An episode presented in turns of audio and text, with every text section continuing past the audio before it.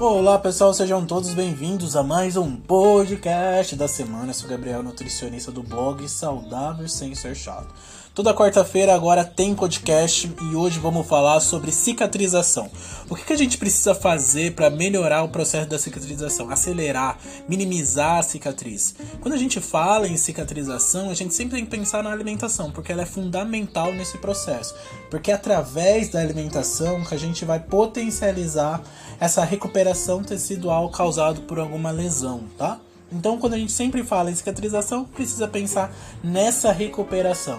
Então, vamos dividir em algumas partes quando a gente fala em alimentação para você ir anotando todos esses alimentos que você precisa focar nesse processo. Ou se você é alguém, ou você conhece alguém que está nesse processo de cicatrização, tanto cirúrgico como também é, cicatrização causada por uma queda ou queimadura, precisa sim incluir esses alimentos, tá? Primeiro alimento que a gente sempre tem que pensar é na proteína, porque as proteínas, os aminoácidos, são blocos construtores essenciais para a produção de colágeno. A proteína é a principal formação de tecido desse tipo de tecido, né? O, isso entra nos alimentos ricos em proteína, a gente está falando tanto das carnes magras, como os peixes, ovos, leguminosas, aí entra o feijão, lentilhas, laticínios também acabam é, tendo um bom nível de proteína, e isso é fácil para a gente incluir.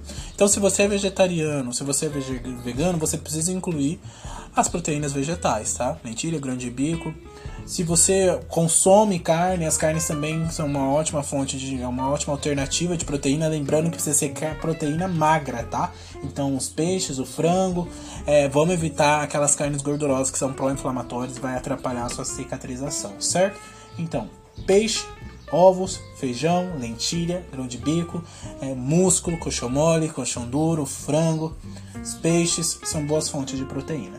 O segundo nutriente que a gente precisa incluir é a vitamina C, porque a vitamina C é necessária para a produção do colágeno, ajuda a manter a integridade da pele. Frutas cítricas, como aí entra também morango, kiwi, o pimentão, os brócolis também são fontes de vitamina C. Aí entra a cenoura, laranja, né?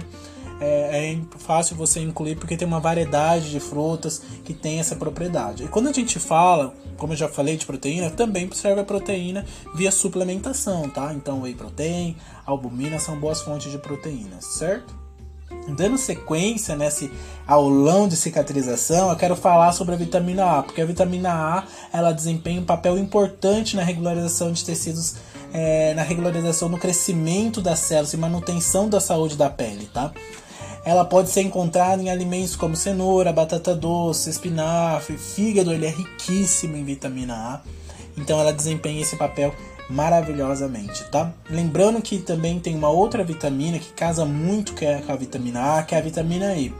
A vitamina E possui propriedades antioxidantes que ajudam a proteger as células da pele contra danos oxidativos. Lembrando, se você tem uma ferida aberta, né, ela tá ali sendo exposta. Então proteger, né, blindar essa ferida, blindar esse tecido rompido, a vitamina C cumpre facilmente esse papel. Então vamos incluir os óleos vegetais, e isso entra. As sementes também acaba sendo interessante, as nozes, espinafres são boas fontes de vitamina E. Então a gente vai montando um cardápio, né? montando uma rotina. Então tem ali meu feijão, é rico em proteína, tem ali a minha fruta de sobremesa, a minha laranja, que é minha vitamina C. Também agora eu encontro ali no meu prato a batata doce, que tem vitamina A e depois também tem agora as fontes de vitamina I que aí a gente encontra nas sementes, tá?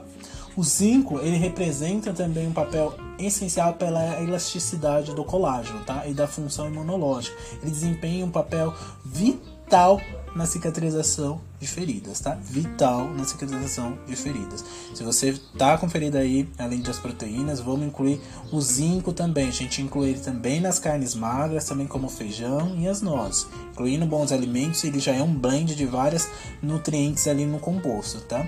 E o ômega 3 também, que é um nutriente que eu quero falar para vocês, também é fácil de a gente ser encontrado tanto na semente de linhaça como nas nozes, nos peixes, que é um anti-inflamatório natural, acaba reduzindo a inflamação, acelerando esse processo de cicatrização ali na ferida.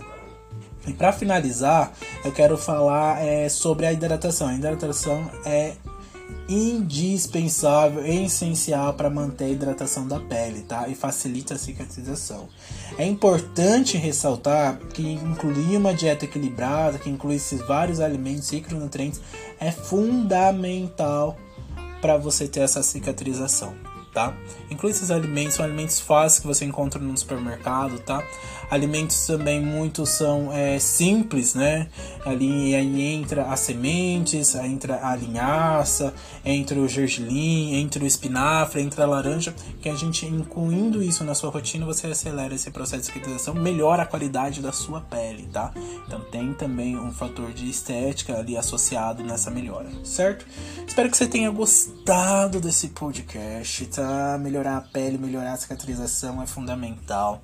Suplementação a gente pode incluir o ômega 3, mil, é, mil miligramas. A gente tem também é, o whey protein como fonte de proteína, a albumina como fonte de proteína. A gente precisa de em torno de 30 gramas duas vezes ao dia para acelerar bem esse processo. A gente também tem o zinco como suplemento, que é bem interessante a gente incluir. Gabriel, posso utilizar um ômega 3? Posso utilizar um polivitamínico para melhorar a minha cicatrização? Pode, é interessante, mas lembrando que a alimentação também é fundamental. Não adianta nada você tomar um polivitamínico e comer comer um sanduíche que é pró-inflamatório, certo? Equilíbrio é fundamental para a gente sair dessa etapa né, de cicatrização e, quanto mais rápido você sair e sem é, surgimento de tipo de queloide, esse tipo de coisa, é fundamental, certo? Espero que você tenha gostado. Quarta-feira que vem eu tô aqui para falar sobre um outro tema. Os temas estão sendo escolhidos lá no Instagram,